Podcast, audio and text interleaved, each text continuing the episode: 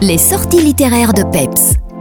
Chers auditeurs, bonjour. Je vous présente aujourd'hui deux livres sortis tout récemment. Deux livres made in province de Luxembourg, s'il vous plaît. Le premier a été écrit par Franz Clément, l'ancien bourgmestre de Martelange. Franz Clément est également connu pour ses nombreux ouvrages, notamment sur les légendes. D'ailleurs, à ce propos, en novembre 2023, il sortira aux éditions Memory un livre sur les légendes de la cité salmienne. On s'en réjouit. Mais pour l'heure, je vous présente aujourd'hui son dernier livre, L'épiphanie du roi Soleil, sorti aux éditions Le Lys Bleu. Michael est en vacances chez ses grands-parents à Saint-Denis, dans les Ardennes françaises. Lors d'une randonnée dans la forêt proche de chez ses grands-parents, Michael va faire une étrange découverte. Un château dont visiblement personne ne semble connaître l'existence. Dans ce château, Michael, accompagné de son ami d'enfance, seront frappés par de terribles événements liés aux imprévisibles et lointaines conséquences du règne de Louis XIV et de la Révolution française. Frisson garanti.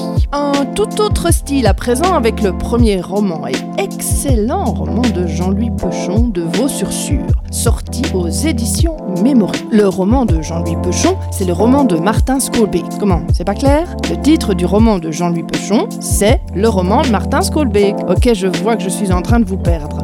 Je vais donc essayer d'être plus clair.